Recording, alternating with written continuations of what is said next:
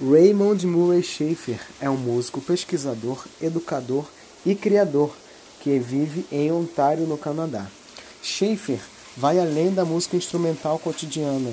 Ele criou a palavra soundscape, que traduzido seria paisagem sonora, para refletirmos sobre os sons que estão à nossa volta que não damos devida atenção, como por exemplo os maquinários, os ônibus, o trânsito, as músicas que não estão presentes no nosso cotidiano, ou até mesmo o som da chuva ao fundo.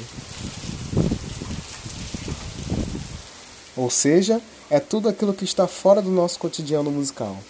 Através da confluência das artes, que é um gênero criado por Schaeffer, ele busca um teatro onde todas essas formas de arte possam se integrar de forma saudável, como por exemplo, uma obra que deve ser executada à beira de um lago ou em um estacionamento vertical abandonado, onde o ambiente incide diretamente na qualidade sonora da obra. Assim, Schaeffer nos propõe uma reflexão sobre a nossa escuta aos sons do mundo.